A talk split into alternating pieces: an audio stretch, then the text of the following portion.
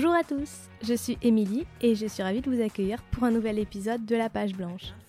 Dans ce podcast, j'invite des auteurs de tout horizon pour discuter autour de leurs romans, de leur trajectoire d'écrivain et de leur process d'écriture. Des conversations sans filtre où l'on parle de livres bien sûr, mais aussi d'édition, des joies et des difficultés que l'on rencontre quand on écrit. Mon but est ainsi de vous faire découvrir des romans, des auteurs, des trajectoires de vie et de partager chaque fois avec vous des idées de lecture et une autre vision de l'écriture. Pour ce dernier épisode de La Page Blanche, avant une petite pause estivale, j'ai le bonheur de recevoir une auteure qui m'est chère et pour cause. La première fois que j'ai ouvert l'un de ses romans, je n'avais guère plus de 9 ans. Anne-Laure Bondou a beaucoup écrit pour la jeunesse, des histoires du magazine J'aime lire au récent et magnifique L'aube sera grandiose, maintes fois récompensée. Dans cet épisode, elle revient avec beaucoup de sincérité et d'humilité sur son parcours d'auteur qui ne fut pas sans embûches. On y découvre ainsi sa force et sa motivation inébranlable à être écrivain et à raconter des histoires.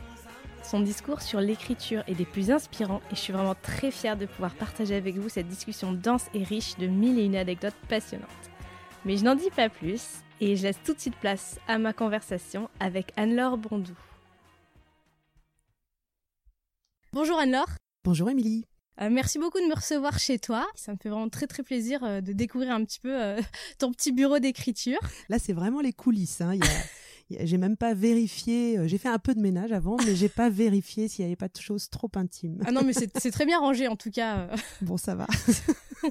Alors, on est ici pour parler de ton roman Valentine ou la belle saison, un roman que j'aime vraiment beaucoup et qui est sorti il y a quelques mois déjà. Euh, au mois d'octobre, il est sorti. oui, c'est bien ça, au mois début octobre 2018. Bon, ça, c'est encore récent. Euh, à moins d'un an, on va dire que c'est bien. Ouais, ça va. Et puis il y aura un poche euh, au mois d'octobre, donc ça redonnera de l'actu. Bah, parfait, bah, ça me fera une occasion de refaire de la promotion pour ce podcast. Alors, donc d'habitude, je fais un résumé un peu du roman avant de commencer la discussion, histoire qu'on sache un peu de quoi on parle. Même si des fois, j'ai juste envie de dire, euh, prenez ce livre, lisez-le, et surtout ne lisez pas la quatrième de couverture. Et j'avoue, c'est un peu le cas avec Valentine. J'ai vraiment envie de dire, prenez-le, lisez-le, c'est tout, parce que c'est ce que j'ai fait. Et vraiment, j'ai pas regretté. Mais juste pour dire un tout petit mot sur euh, sur Valentine, euh, je dirais qu'on va suivre la trajectoire d'une femme, Valentine, donc une presque quinquagénaire qui a besoin de faire le point et de réparer certaines choses dans sa vie et qui pour ça va devoir, bon gré mal gré, se replonger dans son histoire familiale. Voilà, ça c'est mon résumé le plus succinct euh, bah, c'est pas mal, ça, ça, me va, ça me convient. Je, dévoile rien du tout et euh, je pense que c'est vraiment nécessaire. C'est un roman qui a pour sujet la famille. Et euh, moi, j'aime vraiment, vraiment beaucoup les histoires de famille parce que c'est un sujet intemporel, indémodable, parce que chaque famille a, son histoire et a ses secrets. Et celle de Valentine en a un certain nombre. Oui, disons comme euh, elle le dit, je crois, à un moment donné, euh, un secret en cachant un autre, ça fait, ça finit par faire un peu les poupées russes. Donc, quand on en découvre un, parfois il y en a un autre qui suit. La famille, du ménage général, c'est quelque chose que tu exploites euh, régulièrement dans tes romans, que ce soit L'aube sera grandiose, notamment, euh, qui était ton dernier roman euh, jeunesse. Donc c'est un thème qui revient souvent. Est-ce que c'est ce qui te nourrit le plus quand t'écris? Ben, Je m'en suis rendu compte un peu à, rebours finalement. si on regarde tous mes romans depuis donc presque 20 ans maintenant que je publie, il y a toujours un noyau de personnages. Alors soit dans une famille, on va dire de sang, soit euh, des sortes de familles recomposées avec des personnages qui, euh, par les hasards de, des cheminements des uns et des autres, se retrouvent à faire famille alors qu'ils ne sont pas euh, du même sang au départ. En l'occurrence, pour ce qui est de mes deux derniers romans, Valentine ou la belle saison et L'aube sera grandiose, que j'associe parce que je les ai écrits l'un après l'autre et un peu sur le même élan. Il est vraiment question là de famille de sang avec ces secrets qui comment viennent euh, interférer ou en tout cas euh, conduire les actions des uns et des autres à leur insu jusqu'à ce qu'ils apprennent la nature des secrets et euh, qu'ils se rendent compte que bah, finalement on est parfois piloté un peu dans nos choix de vie par les choix des gens qui nous ont précédés ou dans nos conceptions du monde, dans la façon dont on regarde les choses, c'est très très souvent lié à nos familles. Valentine, c'est le personnage donc vraiment central du roman, et en même temps, il y a toute une galerie, ou plutôt toute une constellation de personnages qui gravitent euh, tout autour d'elle. Parce qu'en fait, Valentine retourne dans son village d'enfance passer quelques jours, et elle va connaître plusieurs chamboulements là-bas en compagnie de son frère euh, Fred. Mais on a donc euh, aussi tous les membres de la famille, les voisins, les anciens camarades de, classe rencontrés dans le bourg. On a des jeunes, des vieux, des cadras, des enfants. Il y a des nouvelles amitiés qui se créent. Il y a, il y a même, enfin, toute une petite communauté qui se forme. Donc, je me suis dit que cette histoire, c'était aussi, en plus, l'histoire de, famille et de secret de famille, celle de la recréation, de la refondation de la famille comme nouvel espace de communauté, avec cette idée qu'on peut toujours bâtir des liens nouveaux. alors oui, euh, je pense que là, justement, dans le roman, je montre que on peut d'abord réparer certains liens abîmés. C'est le cas du lien entre Fred et Valentine. Donc, arrivés à pas loin de 50 ans l'un et l'autre, ils se rendent compte qu'ils n'ont pas maintenu euh, le lien qu'ils avaient quand ils étaient enfants. Puis même, il était euh, en fait encombré mm. par plein de choses, donc notamment par le secret de famille. Alors là, c'est assez autobiographique la manière dont j'ai présenté ça. C'est que moi, j'ai une sœur plus jeune que moi, et en fait, quand on était toute petite, on s'entendait bien. Puis ensuite, il y a eu une grande période où on s'entendait euh, très mal, voire euh, carrément c'était la guerre. Enfin, physiquement, on se tapait dessus, euh, c'était, on se déchirait. Si bien que après l'adolescence, etc., on s'est carrément perdu de vue. Ma sœur avait fini par dire qu'elle avait plus de sœur.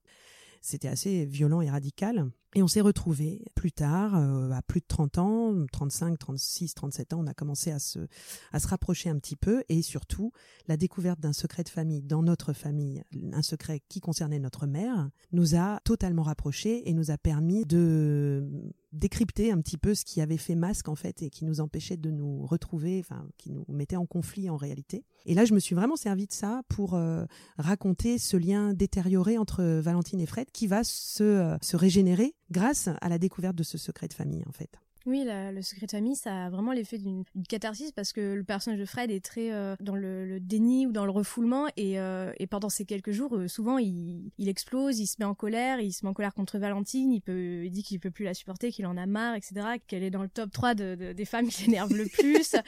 et c'est vrai que il y a une, vraie, une vraie forme de libération et d'apaisement. Oui, voilà, c'est ça, parce que au fond, ils s'aiment. Euh, je pense que ça se sent. J'avais euh, noté euh, quand j'écris, j'ai toujours un, espèce de petit pense-bête comme ça où je note les mots importants pour moi qui constituent un peu les, grandes lignes que je veux essayer de maintenir tout au long de l'écriture. Et, là, il y avait le mot tendresse que j'avais vraiment noté comme étant mon guide tout le long. C'est-à-dire que effectivement, les personnages sont en conflit, ne s'entendent pas très bien, mais il y a cette tendresse au fond qui quand même euh, les unit. Et c'est vrai au-delà du duo frère-sœur, euh, donc lien de sang, euh, avec également les anciens euh, camarades d'école que Valentine va retrouver, avec euh, le vieux monsieur qui était le maire du village à l'époque où les parents de Valentine, enfin il faisait partie du cercle des parents de Valentine, donc il y avait aussi cette mémoire à travers ce, ce vieux monsieur. Et il y a bien sûr des choses à dire qui sont pas toujours faciles, pas toujours agréables, mais la tendresse restait ce fil tendu qui permet qu'à la fin on aille vers un happy end. Et j'étais hyper fière de moi d'arriver à faire un happy end parce que c'est presque la première fois que j'ose ça, le happy end. Je trouve qu'il faut l'oser, quoi. T'as complètement raison parce que c'est vraiment quelque chose qui m'avait marqué aussi de voir à quel point le roman aborde énormément de, sujets euh, difficiles et, durs euh, qui sont jamais vraiment très drôles. Alors il y a des ruptures, des trahisons, la mort, la maladie, euh, bon il y a un peu tout qui passe et pourtant c'est raconté comme tu dis avec beaucoup de tendresse et de douceur. C'est presque léger mais léger au sens d'apaisement et, qui fait du bien. Du coup c'est seulement en, fermant le livre que je pense que enfin j'ai compris le, titre parce qu'au départ je me disais bon Valentine la belle saison qu'est-ce que ça peut bien être? Comme ça. Et quand j'ai refermé le livre, là, je me suis dit, bah, la belle saison, ça pourrait être cette idée de, d'apaisement, de, renaissance et de continuité malgré les épreuves. Exactement. Il euh, y, avait vraiment deux choses, c'est-à-dire que le roman se passe aussi au printemps, tout bêtement, et pas n'importe quel printemps, parce qu'il y a cet arrière-plan dont on parlera peut-être, qui est le, printemps 2017. Donc il y a, ce printemps euh, qui est là et qui euh, symbolise effectivement une forme de renaissance, et évidemment cette idée qu'il y a des saisons de la vie, Valentine approche la cinquantaine, elle est mécontente de plein de choses parce que physiquement elle se sent pas au top, elle se sent plus très séduisante, elle, elle, a du mal avec son corps qui change, avec le fait que ses enfants ayant grandi, elle se retrouve un peu perdue euh, dans une nouvelle étape de sa vie euh, qu'elle n'avait pas trop préparée, parce que je pense qu'on s'y prépare euh, jamais de toute façon. Enfin, je pense qu'effectivement, ça prend son sens à la fin du roman, dans cette forme d'apaisement on se dit, ben, en fait, ouais, avoir 50 ans, ça peut être une belle saison. J'en suis persuadée. Toi, t'en sais rien, bien sûr. Mais c'est encourageant pour la suite. Oui, complètement. Ah ben oui. En même temps, on est ancré dans une réalité très concrète puisque le roman se déroule essentiellement en Corrèze, dans un petit village près de Brive et un petit peu à Paris également. Et plus précisément encore, on se trouve en mars 2017, donc le fameux printemps des élections présidentielles avec toute la campagne. Campagne présente tout le temps en filigrane dans, dans le roman. Et les personnages ils évoquent les différents partis, ils prennent position pour tel ou tel candidat, ils, ils se battent, ils s'énervent. J'ai bien aimé que un roman dont le nœud principal soit une histoire de famille, en fait, fasse place quand même à cet autre décor. Donc pourquoi euh, avoir choisi cette toile de fond à la fois actuelle et politique alors euh, ça c'était vraiment en fait le point de départ de, mon vrai sujet. D'accord. Mais je, ne me voyais pas euh, le traiter de façon ni théorique ni à travers. Bon, je ne suis pas spécialiste de la politique. Par contre, on est tous concernés par la politique, que ce soit parce qu'on la rejette en disant, euh, comme beaucoup de gens que j'entends, euh, ah non mais moi ça m'énerve, je veux pas en entendre parler. Bon, c'est une manière, une manière d'être concerné, qu'on soit passionné, qu'on soit euh, juste effleuré de temps en temps par un certain nombre de choses ou qu'on aille simplement voter. Je pense que on a été tous extrêmement concernés par la politique ces dernières années. En fait, pour moi, ce roman, il s'inscrit dans une sorte de réflexion à moi très globale depuis 2015. Les attentats euh, Charlie Hebdo, euh, puis euh, le 13 novembre parce que c'était très politique. Enfin, il y avait vraiment un traitement et des réflexions qui ont suivi, qui moi ont vraiment déplacé mon curseur, mon regard sur énormément de sujets finalement. Et les élections qui ont suivi, donc 2017, ont été empreinte de tous ces événements précédents. Donc c'était ça le sujet en fait euh, sérieux au fond, mais j'avais envie de le traiter de façon très vivante à travers l'épaisseur des personnages qui sont monsieur et madame tout le monde en fait, parce qu'on est tous pris dans ces faisceaux-là. Et donc il y a ce, thème qui est traité de façon légère dans le roman, mais qui au fond euh, évidemment est assez sérieux. D'autant que les personnages parlent de politique et en même temps ça permet de, de voir que avec l'âge ou en grandissant avec les expériences, ils sont confrontés à la question de savoir s'ils doivent garder leurs idéaux politiques ou pas. Parce que certains, enfin Valentine était très politisée quand elle était jeune dans les années 90 avec ainsi que son ex-mari. Puis la mère aussi de Valentine et l'avait élevée dans la pure tradition de gauche euh, de manière très très stricte. Des années 70. Des années 70. En plus contexte politique qu'on retrouve dans les dans les récits euh, sur l'histoire du bourg avec cet effet pour euh, justement la politique, l'importance de la communauté, etc. Donc ça pose aussi cette question de, des idéaux et ça rend les personnages encore plus euh, humains et proches de nous finalement. Enfin, on développe encore plus une empathie pour eux. Bah, je te remercie d'avoir euh, ressenti ça parce que c'était vraiment mon souhait, c'est-à-dire de, de m'interroger je l'ai fait évidemment à travers des personnages qui sont pas moi et qui n'ont pas exactement la même histoire, mais sur justement cette trajectoire, c'est-à-dire on, a été élevé dans une certaine famille, dans une certaine atmosphère, avec des certaines croyances, avec euh, du coup des valeurs qui sont cardinales. Alors ça ne sera pas les mêmes d'une famille à une autre, mais en l'occurrence pour Valentine, donc élevée par des parents très militants, euh, donc dans les années fin des années 60, début des années 70, c'était pas anodin pour moi évidemment de euh, d'essayer de reconstituer un petit peu cette ambiance-là. Donc là avec des idées qui étaient euh,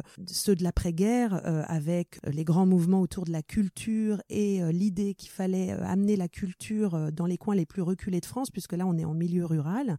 Et le père de Valentine a fondé un cinéma rural dans, dans ce petit coin de Corrèze où il y avait donc rien il a été projeté, donc je me suis beaucoup euh, plu à citer des films. Il y en a vraiment euh, beaucoup. Ouais, il y en a euh, beaucoup. C'est le personnage de Fred d'ailleurs qui est le plus cinéphile et qui évoque plein de films en fonction de telle ou telle situation, que ce soit Shining, Le Parrain ou, Nuit et brouillard. Enfin, c'est très plaisant. Chaque situation qu'il vit lui rappelle une scène ou une ambiance de film, et donc il va faire référence. donc il va dire Valentine m'a regardé avec la tête de Shirley, j'ai oublié son nom de famille, dans Shining, quoi, parce que euh, je trouvais ça euh, très chouette. C'est des, films en général que j'ai vus et qui sont pour moi aussi des, références, mais de, rendre euh, justement ce, cet héritage vivant. Le cinéma de son père bah, l'a imprégné lui enfant et il a tout ce bagage cinéma qui est devenu une grille de lecture en fait pour lui de ces, des situations de sa vie quotidienne. Quoi. Et c'était ça que je voulais faire, c'était au fond rendre le plus possible compte de l'épaisseur humaine dans laquelle on est tout le temps pris, c'est-à-dire en tant que personne, en tant que personne dans la vie réelle, je pense à mes parents, par exemple, en me disant mince, j'espère qu'ils vont bien. Et puis, en même temps, je peux être amenée à penser à un truc sur la géopolitique mondiale. voilà, je, suis un être capable de penser à plusieurs choses en même temps et capable de m'intéresser à plusieurs choses en même temps. Et j'avais envie, à travers ce roman, de montrer cette épaisseur-là des personnages qui peuvent, voilà, avoir des pensées extrêmement quotidiennes et aussi très élevées, plus globales sur la vie et la marche du monde. Et c'est ce qui fait que le roman est complet de ce point de vue-là, parce qu'encore une fois, c'est pas qu'une histoire de famille et qu'une histoire de secret de famille, quand bien même c'est le principal ressort et qu'il y a alors beaucoup de rebondissements. Euh, j'aime bien la façon dont t'amènes euh, chaque rebondissement de manière à la fois euh, très intense et en même temps très crédible. Je pense que c'est du fait qu'il y a tout ce décor et toute cette mise en place très réaliste. Tout passe vraiment parfaitement et même, alors je dis pas, j'en dis pas plus, mais il y a des éléments qui, pour le coup, sont pas forcément très réalistes et qui tendent au fantastique ou au surnaturel. Enfin, je sais pas trop comment appeler ça. Et pourtant, on n'est pas dans le fantastique, on n'est pas dans le surnaturel. C'est quand même la réalité. Enfin, du coup, bon là, je, je suis obligée d'être un peu évasive, mais c'est pour dire qu'il y a une espèce d'équilibre qui fait qu'en fait, ces personnages, ils sont très attachants aussi pour ça. Bah écoute, euh, encore une fois, merci. C'est vrai que c'est un roman en fait qui a l'air comme ça, euh, très simple, mais qui m'a demandé. Euh, en fait, je n'aurais pas pu l'écrire, je pense, avant l'âge que j'ai, bien sûr, parce qu'il y a aussi une, histoire de, d'effet miroir avec le personnage, bien sûr, mais aussi avec l'expérience d'écriture qui est la mienne maintenant. Je me serais peut-être pas lancée dans ce défi qui, donc encore une fois, a l'air simple à la lecture, mais euh, m'a demandé euh, une maîtrise euh, assez subtile, on va dire, justement, de certains ressorts à la fois narratifs, donc vraiment de l'ordre de l'intrigue, mais aussi pour rendre vivant toute cette petite galerie de personnages. Je l'avais déjà fait, alors il y a fort longtemps dans un roman, d'arriver à faire émerger en même temps un groupe de personnages. C'était le roman La Princetta et le Capitaine, qui était destiné à un jeune public. dont, j'ai fait partie à l'époque. Paraît-il, tu m'as dit ça.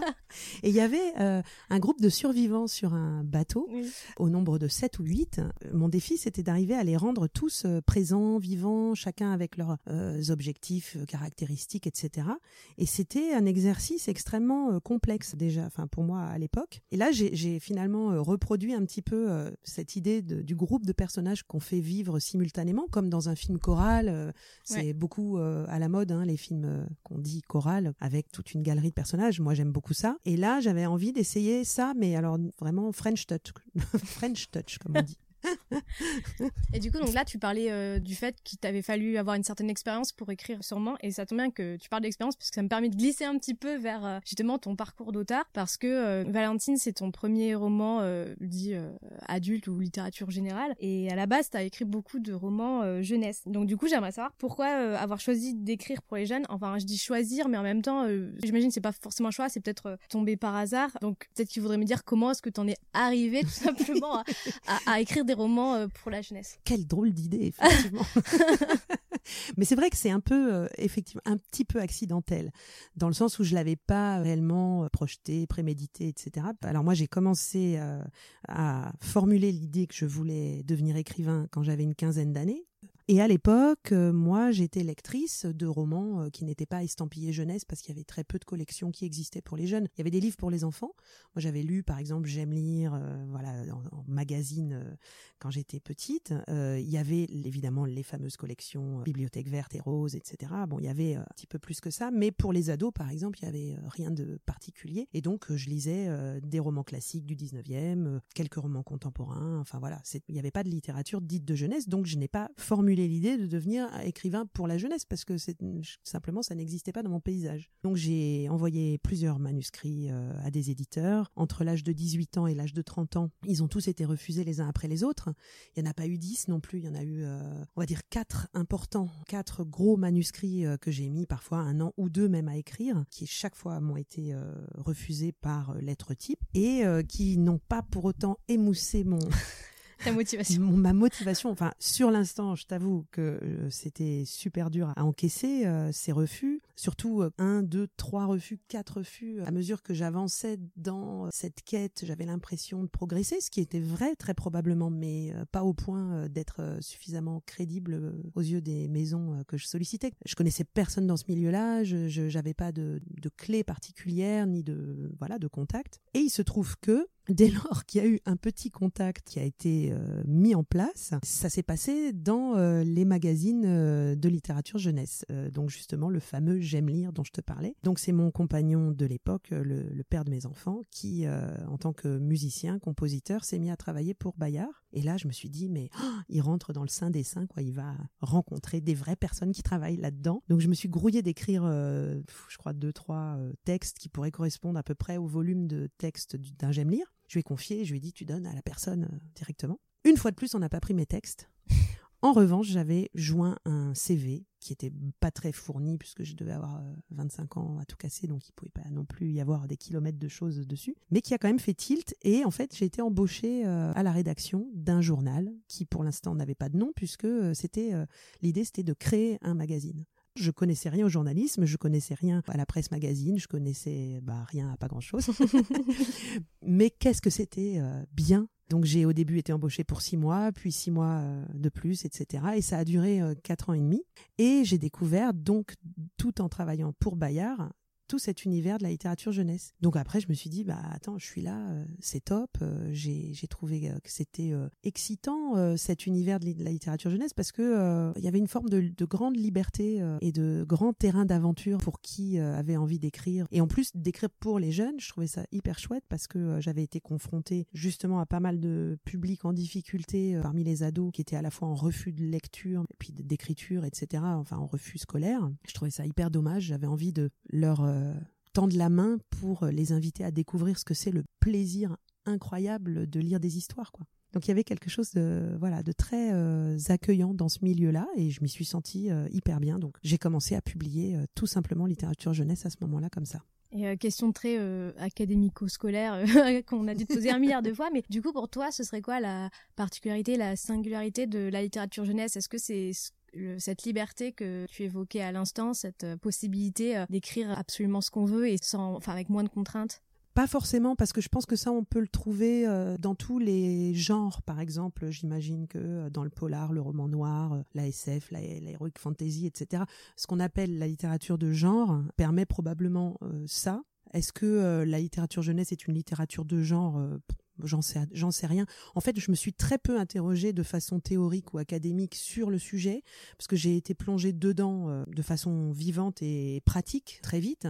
Donc je me suis dit, pour moi, c'était simplement un terrain d'aventure, comme je l'ai dit, c'est-à-dire euh, un endroit euh, où je pouvais m'exprimer et revenir à la source aussi de ce qui faisait que j'avais envie d'être écrivain, c'est-à-dire que ce qui m'a donné envie d'écrire, c'est mes lectures d'enfants, c'est Roald Dahl, c'est cet émerveillement. Voilà, j'avais envie de rester dans l'émerveillement et transmettre cet émerveillement. Pour moi, qui avait euh, en plus à l'époque déjà des enfants qui à qui je lisais des histoires le soir, etc. C'était hyper hein, fort d'avoir euh, la possibilité d'être dans la transmission à ce moment-là. En revanche, ça n'a jamais constitué pour moi euh, à la fois un horizon à atteindre ni une, une, finalité. J'ai toujours souhaité faire en sorte de pas m'enfermer dans des cases. Donc c'est vrai que j'ai écrit mon le premier roman jeunesse qui est paru, il était teinté de science fiction, ça s'appelle Le destin de Linus Hope.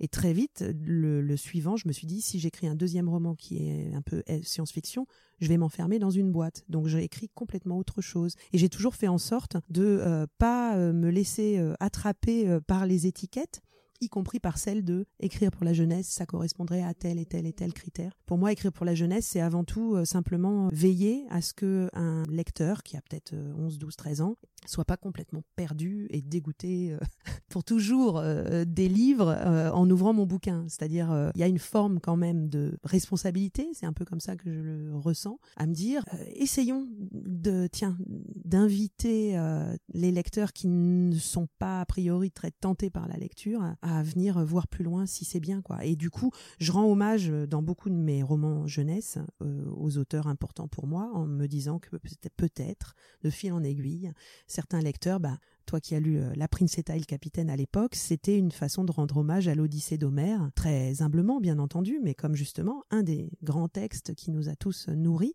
Et à travers La Princetta et le Capitaine, peut-être qu'il y a des lecteurs qui peuvent se dire, tiens, je vais, euh, pourquoi pas lire aussi euh, les histoires d'Ulysse, quoi. Oui, en même temps, là, je parle de littérature jeunesse, euh, VS, entre guillemets, littérature euh, générale. Mais euh, finalement, je trouve que quand on lit tes romans, je trouve, bon, c'est mon avis, qu'il n'y a pas non plus un, fossé incroyable entre les deux écritures. Alors, évidemment, il y a des thématiques qui vont peut-être plus s'adapter au genre jeunesse ou au genre général. Mais je trouve que tu as une écriture qui, est très accessible et qui tend un peu à décloisonner ces, ces boîtes dont tu parlais. Et, ça fait du bien de pouvoir lire des, des, romans qui sont pour ados, par exemple, de la même manière que c'est des romans pour adultes et qu'il n'y a pas de voilà, il y a pas à cloisonner tout le temps systématiquement euh, par catégorie d'âge les lecteurs. Ah bah alors complètement, moi c'est un peu mon, cheval de bataille, je sais pas si c'est une bataille non plus, c'est comme ça que je vois les choses, on va dire de façon beaucoup plus simple. Je, milite en rien pour que ce soit comme ci ou comme ça, c'est ma manière de faire, point. Et tant que c'est accepté, accueilli avec plaisir, avec bonheur, tant mieux. Et c'est vrai qu'il y a pas mal de jeunes qui lisent L'aube sera grandiose aujourd'hui, euh, puisque ce livre connaît un grand écho. Et, et en fait, mon, mon bonheur absolu, c'est qu'il est lu dans les familles, c'est-à-dire les ados le passent à leurs parents en disant s'il te plaît, lis ça, lis ça, lis ça, ou à leurs grands-parents si bien que très souvent j'ai des témoignages comme ça de familles entières qui se sont passés le bouquin. Selon évidemment les expériences l'âge etc l'ont perçu un peu différemment. Les parents ont retrouvé leur euh, euh, des choses de leur jeunesse euh, ce qui n'est pas le cas des ados mais qui pour autant se sont sentis inclus. Voilà c'est ça. Ce serait l'idée de dire bah ouais je vais te raconter une histoire qui est pas typiquement ado parce que je sais pas il y a pas ça se passe pas dans un lycée ou dans un collège. J'ai aucun roman qui se passe dans un lycée ou dans un collège. C'est vrai que pour moi c'est pas porteur d'imaginaire mais en revanche, euh, j'essaie de ménager une porte d'entrée pour un, une jeune personne. Et donc, j'y pense quand même en écrivant, alors que par exemple pour Valentine, c'est peut-être là où se niche la différence euh, pour moi. J'ai pas pensé qu'il pourrait y avoir des lecteurs ados qui le liraient, donc je me suis pas soucié simplement, euh, voilà, de savoir si ça les intéresserait. Et c'est vrai qu'a priori, euh, les tracas de Valentine qui abordent la cinquantaine, je me suis dit bah oui, ça va pas les intéresser. Sauf que du coup, c'est très marrant. J'ai des jeunes de, bah, alors pas de 12 ans, hein, mais tu vois, 15-16 ans, qui viennent me voir en salon et qui ont lu Valentine, qui me disent bah ouais, moi ça m'a vachement plu, c'est une histoire de famille. moi aussi, j'aime les histoires de famille. Et c'est vrai que rien n'empêche un ado d'y entrer. Bien entendu, il n'y a pas de, difficulté, mais par contre, c'est vrai que je voilà, dans ma démarche d'écrivain, je me suis pas soucié euh, de ce public. En parlant de ta démarche d'écrivain, du coup, comment tu procèdes un peu? C'est quoi ta façon de, enfin, comment tu écris? Comment tu abordes l'écriture? Alors, je me permets cette question puisque du coup, tu en as publié euh, pas mal et sûrement écrit encore plus. Donc, euh, comment tu fonctionnes en tant qu'écrivain? D'abord, ça, ça change à mesure que le temps passe, hein, bien sûr. Mais en tout cas, pour ce qui est, par exemple, de maintenant, mes dernières expériences, il y a un très long processus de maturation avant d'écrire, mais qui consiste pas tellement à préparer, euh, par exemple, une trame narrative, etc. Ça, je le fais pas. Euh, ça se prépare lentement dans ma tête, mais c'est pas sous forme de euh, voilà de quoi va parler l'histoire et ce que ça va raconter précisément. C'est plus l'analogie est vraiment pour le coup assez forte avec le fait d'être enceinte d'un enfant, c'est-à-dire je porte mes personnages jusqu'à ce que je sente qu'ils donnent des coups de pied et qu'ils sont prêts à sortir. C'est vraiment assez assez proche de cette sensation. C'est-à-dire que de façon très euh, charnelle, corporelle, instinctive. Je sens quand les personnages sont de simples silhouettes à peine esquissées mais pas vivantes, ou parfois ils sont à peine esquissés mais déjà vivants, déjà plein de promesses et ils sont présents. Voilà, c'est ça. Ensuite, euh, souvent, j'ai, du coup, j'ai plein de, notes. De, je me dis, euh, c'est un roman euh, qui va être de cette couleur-là. Donc, par exemple, L'aube sera grandiose. J'avais envie d'un roman assez lumineux, rock'n'roll, peps, quoi, comme ça, voilà. Pour Valentine, donc j'avais cette idée de ces couches superposées comme ça que j'allais essayer de traiter. donc il y a une, voilà une sorte de guide comme ça un petit peu que je que je vais définir parfois sur en, en quatre mots quoi. Et j'attends qu'arrive ma première scène, ma première scène qui va être la matrice euh, vraiment euh, du reste. Alors j'essaye euh, de faire en sorte qu'elle soit forte ou prometteuse, en tout cas qu'elle contienne le personnage, qu'elle qu'on ait déjà un aperçu de qui est cette personne euh, qui va nous emmener dans l'histoire, parce que c'est souvent ça, un personnage qui m'emmène dans son histoire. Donc là, je suis à la fois dans ce processus-là, parce que le prochain roman ado, je sais que je vais commencer à l'écrire vers euh, le mois d'octobre, et euh, les personnages commencent à... Voilà, je suis assez enceinte là. le col n'est pas encore ouvert, en revanche. je vais attendre encore un peu, la gestation n'est pas finie. Et je commence à avoir des idées de décor. Je me dis, euh, est-ce que je voudrais que ce soit un roman fleuve un peu ample ou au contraire assez resserré? Ça, j'ai pas encore tranché, par exemple. Quel rythme je voudrais lui donner? Euh, Je réfléchis un peu en termes comme ça musical. Quelle impression je voudrais que ce livre fasse au lecteur? Voilà. Euh, est-ce que je voudrais qu'on sorte de ce livre avec un sourire jusqu'aux oreilles? Ça, c'était mon projet pour Valentine, par exemple. Ou est-ce que je voudrais qu'on sorte avec l'estomac vrillé, par exemple? C'est pas du tout le même projet. Voilà, je, vais me poser ces questions-là et ça va donner lieu ensuite à une histoire.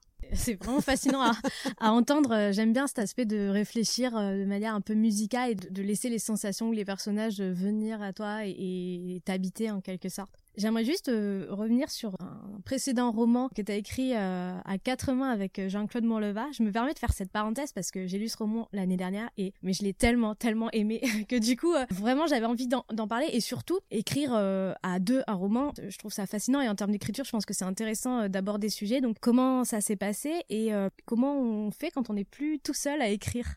Mais et, alors, ta question est d'autant plus d'actualité que là, on est en train d'écrire la suite et que on arrive à la fin de l'écriture de cette suite. Pas plus tard que tout à l'heure, j'ai eu un, message de Jean-Claude qui me dit, euh, parce que là, il est en train de faire des rencontres scolaires quelque part, il me dit j'ai hâte de m'y remettre. Donc, alors, il y a, y a, la première expérience qui était et je danse aussi, euh, qui là s'est passée sous forme d'improvisation. On se connaissait bien, Jean-Claude euh, Mourleva et moi, pour nous être croisés souvent dans des salons et on s'est croisés, recroisés, on a été amenés à discuter euh, de euh, notre manière de travailler en se rendant compte qu'on avait euh, tous les deux ce goût pour justement une forme d'improvisation. C'est-à-dire qu'on ne travaille pas avec des plans, on n'a pas toute notre intrigue dans la tête avant de démarrer notre histoire. On est souvent emmené, alors lui il appelle ça, et je reprends son image parce que j'aime bien, avancer euh, à la lanterne. Donc c'est-à-dire que vraiment on découvre l'histoire, euh, la lumière éclaire nos pas pratiquement à mesure qu'on avance. Et donc euh, sachant ça, lui avait mûri, sans m'en parler, l'idée d'écrire un jour avec un autre auteur. Et puis un jour il m'a envoyé simplement le premier mail en l'adressant à un personnage, en prenant lui-même un nom de personnage. Et comme je savais qu'il traversait une période un peu difficile de, voilà, il était entre deux romans, il n'arrivait pas à accrocher un début de roman, etc. Moi, par contre, j'étais dans l'écriture d'un autre, bien avancé déjà. Donc, je me suis dit simplement, c'est pour jouer, quoi, c'est pour le dépanner. Et donc, j'ai répondu, euh, il m'a répondu, etc. Et alors, c'est parti comme ça, en total impro, et dans un bonheur euh, très, on a très vite euh, pris plaisir à ça.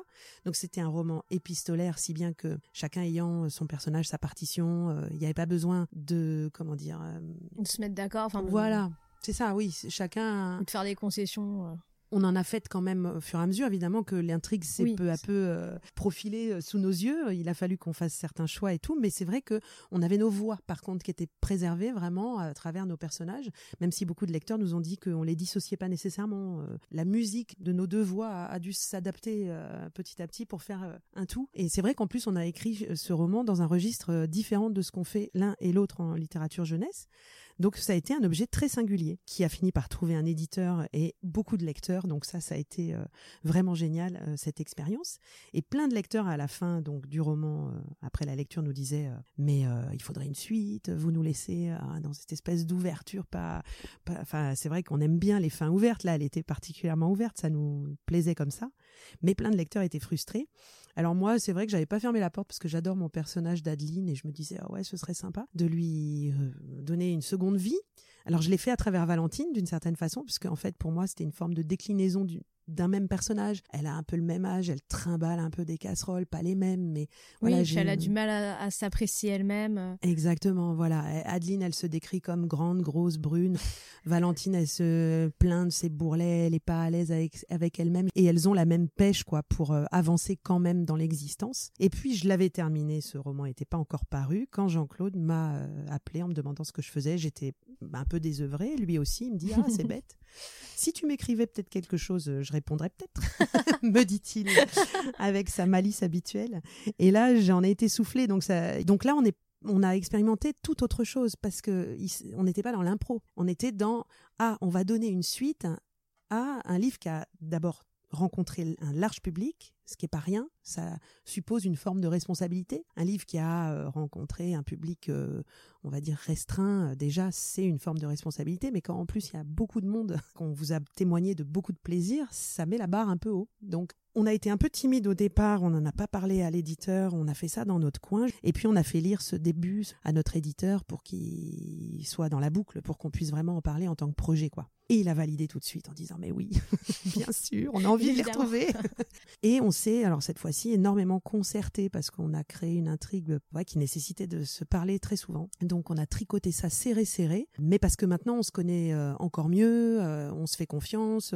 Une des choses qu'on s'est dit tout de suite, c'est euh, bon si c'est mauvais, on se le dit parce que mutuellement. Il ne s'agit pas de se laisser passer euh, quoi que ce soit. Il fallait être intransigeant. Donc bon, c'est pas arrivé très souvent, je, je, te cache pas. Mais parfois, on s'est dit bah non, ça marche pas, sans, sans dire que c'était mauvais parce que c'était pas mauvais, c'était pas la bonne euh, option. Voilà. Donc on a on a eu un langage assez franc tous les deux et euh, on est presque presque au bout. Alors j'en arrive à ma dernière question. Tout simplement, c'est de savoir euh, quand t'écris, est-ce qu'il t'arrive ou pas d'être confronté à la page blanche? Eh oui, bien sûr, c'est normal que tu me poses cette question. Évidemment. Alors ma réponse est oui, archi oui. J'ai été confrontée euh, à la page blanche, non pas euh, ponctuellement, mais carrément pendant une longue période, puisque ça va faire boucle avec ce que je disais tout à l'heure, suite à la découverte de ce secret de famille, euh, il y a dix ans de ça, plus des circonstances dans ma vie personnelle qui ont fini de justement fragiliser l'édifice, j'ai perdu complètement le fil de l'écriture et donc pendant deux ans et demi, je n'ai pas écrit. C'est-à-dire, enfin en tout cas, j'ai pas réussi à tomber enceinte de mes personnages de manière crédible. tout ce que j'entamais, c'était euh, du carton-pâte, quoi. Je le voyais, c'était creux, ça, ça sonnait pas, c'était vain. Et j'ai appelé ça vraiment euh, l'angoisse de la page blanche parce que ça devenait euh, insupportable chaque matin d'allumer mon ordinateur et de me trouver face à l'écran, euh, parce qu'évidemment maintenant c'est l'écran blanc. oui, c'est vrai. bon, enfin bon, ça revient au même. Euh, et de voir, non, la petite différence c'est qu'il y a le curseur qui fait qui clignote et qui dit vas-y, vas-y, j'attends, j'attends.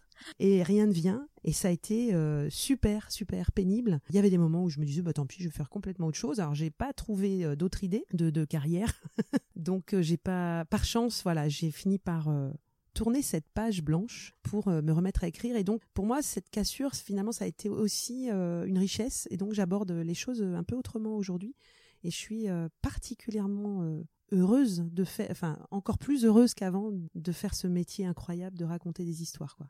C'est une chance formidable et donc je me sens maintenant redevable bah, je sais pas quoi, moi-même déjà dans un premier temps de d'entretenir ça quoi. Oui, puis c'est la preuve que du coup même après une, une période de, de, moins bien, euh, même euh, de, de, deux ans, on peut euh, se remettre. Enfin, ça peut revenir. C'est super encourageant parce que sur le coup, ça doit être pas facile et quand on en voit le bout et qu'on en sort, ça c'est cool. Ouais, voilà, exactement. Et, et du coup, euh, dans plein de métiers, il y a des moments où on se remet en question, on se dit est-ce que finalement je suis en adéquation avec ce métier-là? Est-ce que est-ce qu'il faut que je me reforme?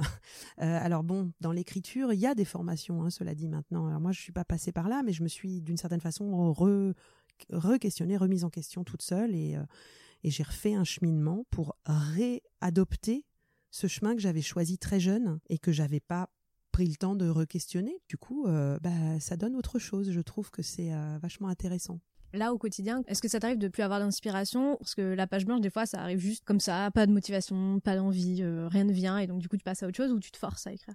En fait, c'est un peu à mi-chemin. C'est-à-dire, euh, pour moi, les moments de grande difficulté, en général, c'est avant de me mettre à un projet. Quand je sens que ça commence à être bien là, bien accroché, après en général, il y a un phénomène de chauffe, un petit peu comme quand on euh, voilà, là c'est vraiment l'analogie sportive qui évidemment vient à l'esprit, c'est que ton muscle est chaud euh, et, et, finalement bah ça déroule, ça déroule. Donc c'est un sport d'endurance l'écriture, hein, vraiment. Donc je peux avoir une journée ou deux ou trois euh, où ça va pas, mais euh, j'ai plus trop ces inquiétudes de la page blanche. Ce qu'il faut forcer, c'est euh, plus l'état d'esprit dans lequel on est. C'est-à-dire, oui, je vais écrire mon prochain roman. Donc je me mets entièrement au service de ça. C'est-à-dire, je, je m'endors en y pensant, je me réveille en y pensant.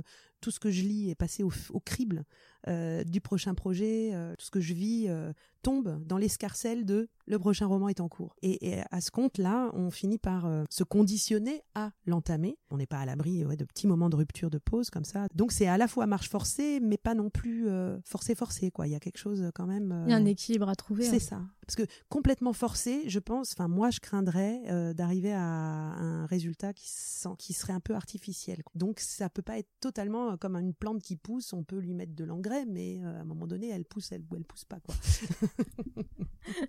bah, merci beaucoup Anna. J'espère que j'aurais vraiment donné envie à ceux qui nous écoutent d'ouvrir le roman pour l'été ou à l'automne pour la sortie en poche. Hein, ouais, ouais, Bah, déjà c'est vrai, c'est un roman, je pense que les gens m'ont dit qu'il était dodu et qui dans lequel on pouvait se voilà se rester assez longtemps parce que oui, j'ai donné un peu, c'est ça. Donc pour l'été ça peut être pas mal et puis effectivement pour l'hiver après avec le poche.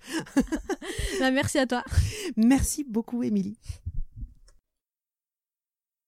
Un immense merci à Anne-Laure Bondou qui a eu la gentillesse de m'accueillir chez elle pour enregistrer cet épisode. Je suis très touchée et je suis vraiment ravie de cette rencontre et d'avoir pu vous proposer ce, ce bel échange entre nous. Il est temps pour la page blanche de faire une petite pause estivale.